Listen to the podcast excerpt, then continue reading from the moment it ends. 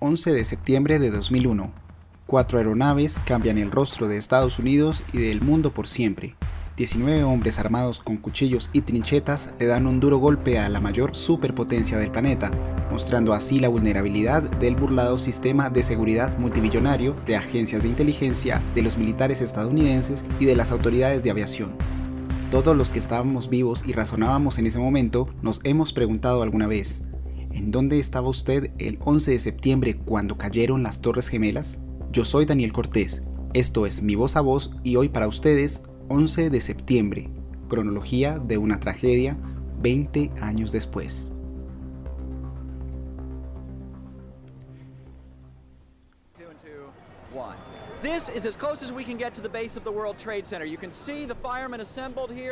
Nueva York, Estados Unidos, martes 11 de septiembre de 2001.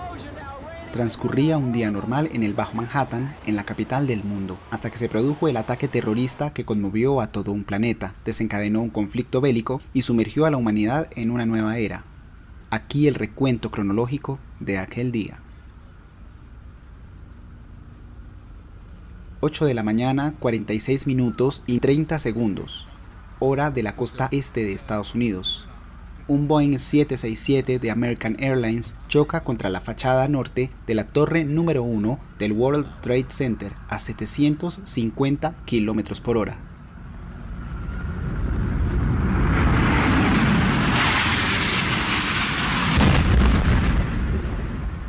...8 de la mañana, 55 minutos. El presidente entonces, George W. Bush, es enterado de la situación mientras estaba en una escuela primaria. 9 de la mañana, 3 minutos y 6 segundos. El mundo en tiempo real contempló algo insólito. Un Boeing 767 de United Airlines con 40.000 litros de combustible impactó contra la fachada sur de la Torre 2 del World Trade Center a 975 km por hora.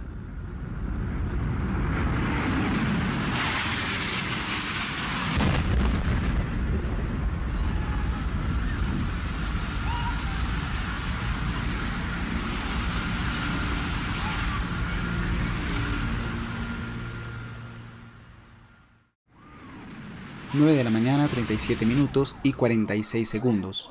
Un Boeing 757 de American Airlines impacta el ala oeste del Pentágono a 853 kilómetros por hora. 9 de la mañana y 40 minutos. La Administración Aeronáutica Federal ordena detener todas las operaciones aéreas en Estados Unidos por primera vez en su historia. Todos los aviones en el espacio aéreo de la superpotencia mundial debían estar en tierra.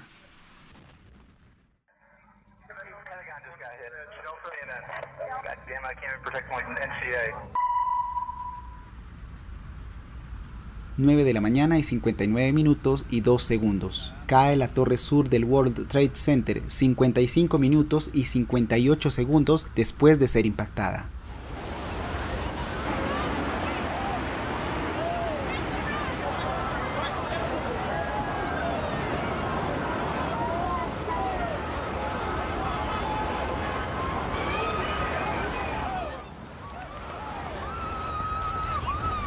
10 de la mañana, 3 minutos y 11 segundos. Un Boeing 757 de United Airlines chocó en un campo abierto en Chanksville, Pensilvania. 10 de la mañana, 28 minutos y 25 segundos. Cae la torre norte del World Trade Center una hora, 41 minutos y 45 segundos después de haber sido atacada.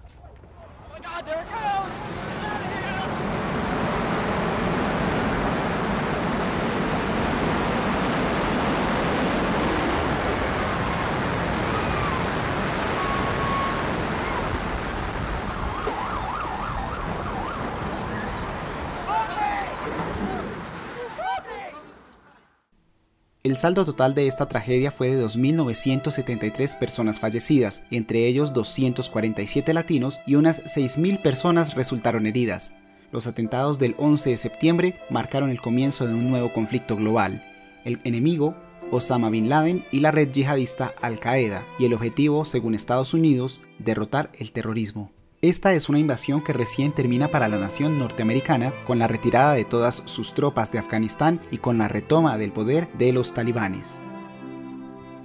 Año a año, cada 11 de septiembre se hacen eventos de conmemoración en los que se nombran una a una las víctimas mortales de estos hechos, acompañados de minutos de silencio y campanazos cuando el reloj marca la hora de cada suceso ocurrido ese día fatídico.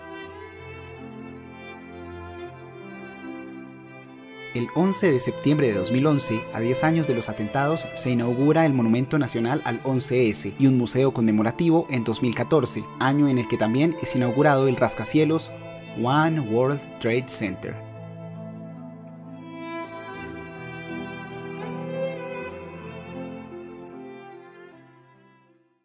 Sobre el 11S, como también se han denominado a estos atentados, se han tejido teorías conspirativas en las que se habla de un autoatentado planeado por el gobierno para invadir Afganistán y el Golfo Pérsico.